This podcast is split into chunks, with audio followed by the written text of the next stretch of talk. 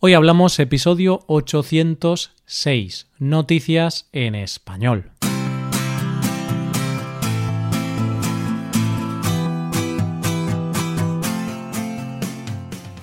Bienvenido a Hoy Hablamos, el podcast para aprender español cada día. Ya lo sabes, publicamos nuestro podcast de lunes a viernes. En nuestra web tenemos contenido extra relacionado con este episodio.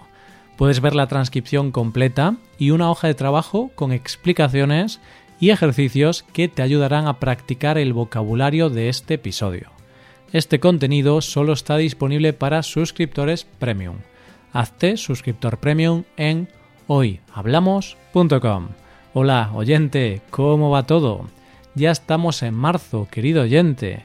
Y la verdad es que a mí, cuando empezamos un nuevo mes, me da una especie de alegría. No sé por qué.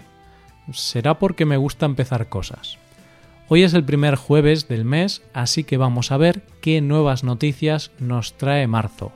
Empezaremos hablando de corazones rotos.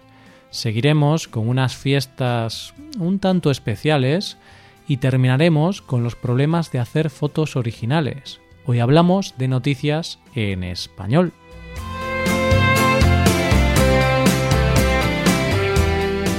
El mes pasado, cuando hablábamos del tema del mes, sobre el amor, hablábamos de lo importante que es el amor en nuestras vidas, de cómo vivir con amor nos hace estar más felices y cómo la falta de él puede hacernos vivir con tristeza. Y es que cuando nos enamoramos vemos todo de color de rosa, estamos pletóricos y, vivimos como en una especie de mundo perfecto, donde parece que solo sabemos hablar de la persona amada y vivimos con una sonrisa permanente que es imposible quitar. Todos hemos pasado por ese momento. Pero la verdad, cuando lo ves desde fuera, llega un momento que es un poco cansado. Me explico. Hay veces que quedas con un amigo que acaba de conocer a una chica y están esos primeros momentos de enamoramiento. Y llega un momento que aunque te alegres por él, terminas saturado de tanto amor perfecto. Pero el amor, como todo en esta vida, tiene el otro lado de la moneda, que es cuando ese amor se rompe y llegan las separaciones.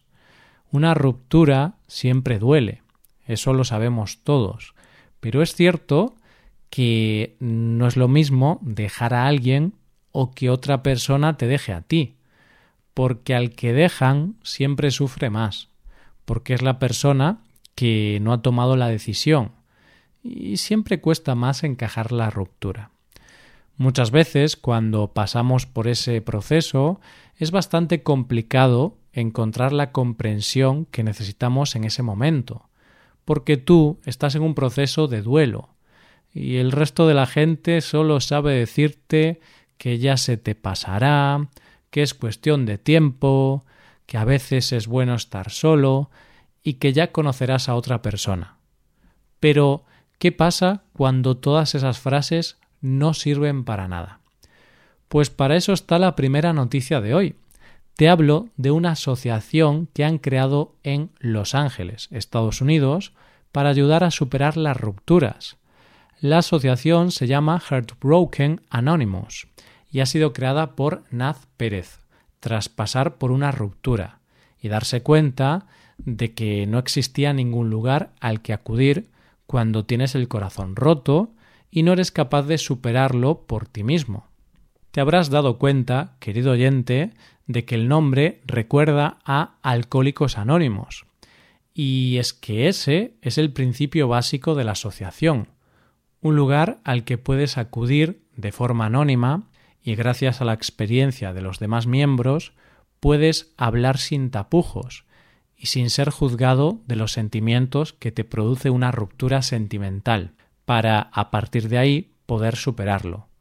Cuando se produce una ruptura, lo normal es estar triste, pero lo que pretende esta asociación es ayudar a la gente que han dejado y que ahora están en un proceso de depresión, ansiedad o inmersos en un pozo demasiado oscuro y profundo como para salir por ellos mismos. No tiene un sistema de 12 pasos como Alcohólicos Anónimos, pero sí que tiene reglas, ya que los miembros se sientan descalzos en un círculo bajo la supervisión de un psicólogo con una única regla, no dar consejos. Y la verdad es que a mí me parece una gran idea, porque a veces el corazón roto no se toma tan en serio como se debería. Y así por lo menos tienes el consuelo de saber que no estás solo. Vamos con la segunda noticia. Si hay una noticia en las últimas semanas, esa es, sin duda, el coronavirus. Todo el mundo habla de eso, y parece que vivimos enganchados a las noticias para ver si hay más casos y todo lo relacionado con esto. Yo no te voy a hablar del coronavirus, pero es cierto que cuando se habla de esta enfermedad y se habla de que la gente tiene que estar aislada en su casa, a mí personalmente me sorprende ver cómo llevan eso de estar aislados en casa sin poder salir, porque yo pienso que al cabo de unos días me estaría volviendo un poco loco. Pero claro, luego ves la noticia que vamos a ver a continuación y te das cuenta de que la gente nunca deja de sorprender y que, ante la necesidad, hay que volverse creativo. Uno de los sitios más afectados por el coronavirus es China, donde la gente lleva aislada en sus casas varias semanas. Esto ha hecho que muchos negocios se resientan, porque la gente no sale a la calle a consumir y uno de esos negocios es el del entretenimiento, ya que la gente no puede disfrutar de su tiempo de ocio. Así que estas empresas han tenido que sacar su lado creativo y han decidido que si la gente no puede ir de fiesta, tendrán que buscar formas alternativas de ir de fiesta desde sus casas.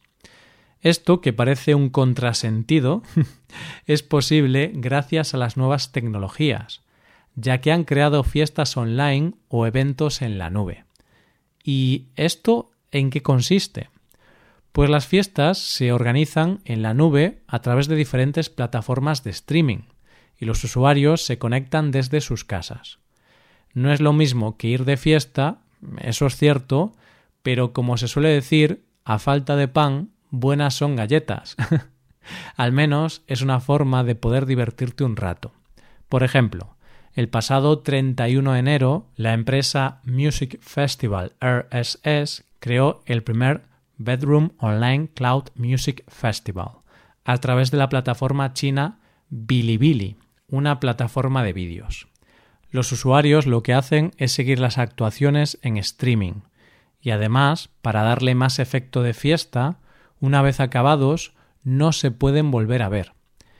Y no te creas que se conecta poca gente, porque en una de las fiestas que se hicieron se llegaron a conectar más de 2,3 millones de usuarios. Los usuarios, por su parte, pueden hacer comentarios y ya hay toda una tendencia que consiste en que la gente sube vídeos a redes sociales bailando o disfrutando de las fiestas desde su casa.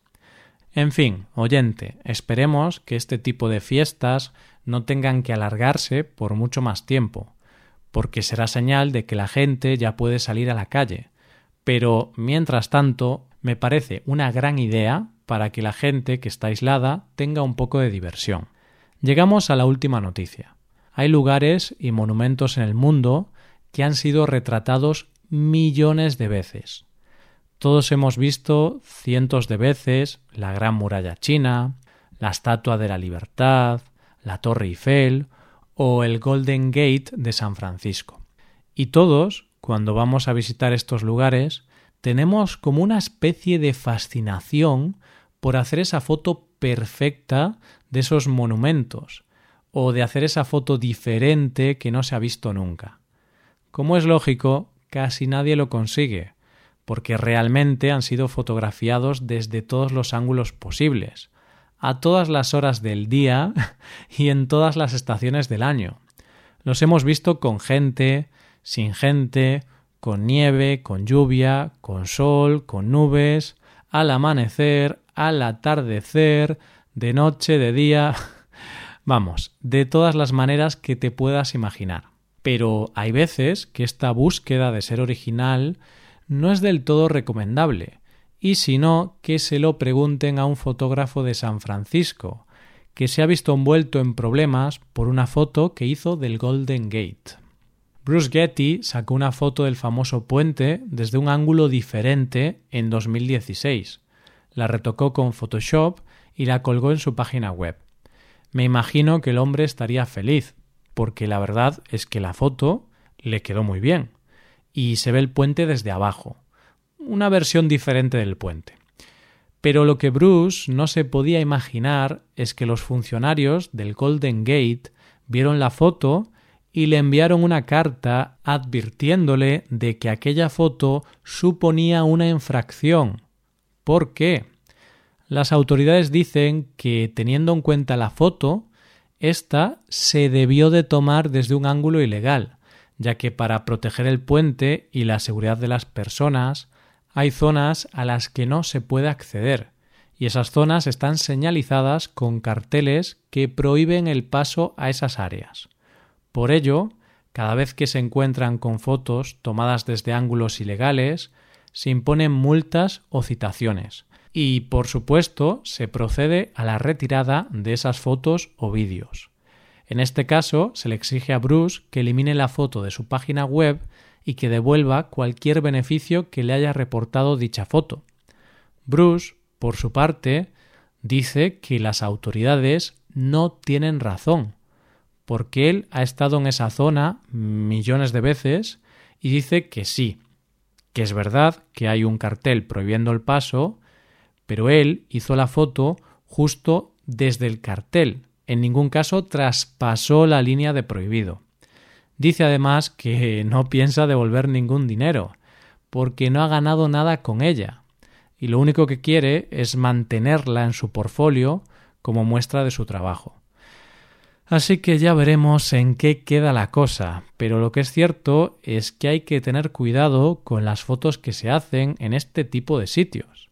Y es que muchas veces mm, es mejor hacer la misma foto que todo el mundo que pasarte de original y tener problemas.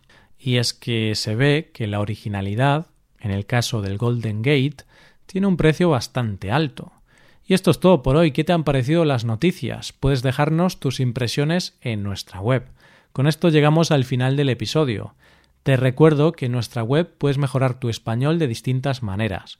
Por un lado, puedes hacer clases por Skype con profesores certificados y nativos de España y por otro lado puedes hacerte suscriptor premium para poder acceder a la transcripción y a una hoja de trabajo con cada episodio del podcast. Todo esto lo tienes en hoyhablamos.com. Esto es todo, mañana volvemos con dos nuevos episodios de conversación real y sin guion entre dos nativos. Lo dicho, nos vemos en los episodios de mañana. Pasa un buen día, hasta mañana.